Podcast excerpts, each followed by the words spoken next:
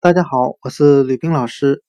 今天我们来学习单词 “large”，l a r g e，表示大的的含义。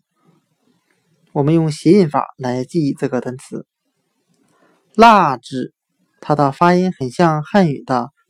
现在有一种松紧的布料，你一拉扯它就变大，你一松开它就恢复到原状。那我们就可以通过这种布料来联想到拉枝，把它拉扯大了。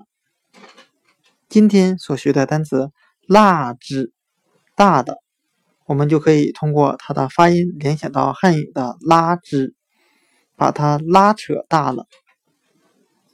拉直，大的。Me,